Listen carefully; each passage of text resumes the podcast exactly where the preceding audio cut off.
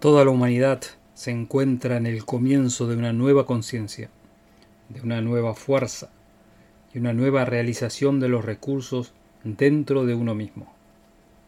En el siglo pasado se vio el más impresionante progreso material desde que la humanidad existe. En este siglo se verá el mayor progreso de las fuerzas mentales y espirituales. La física ha resuelto la molécula de la materia, el átomo de la molécula, la energía del átomo. Y Sir Ambrose Fleming, en un discurso en la Royal Institution, indicó que el próximo paso es disolver la energía en conciencia.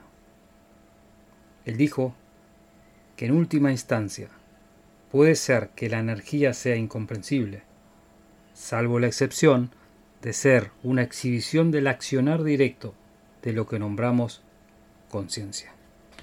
Sigue mi podcast y te daré la llave que abrirá todas las puertas del éxito.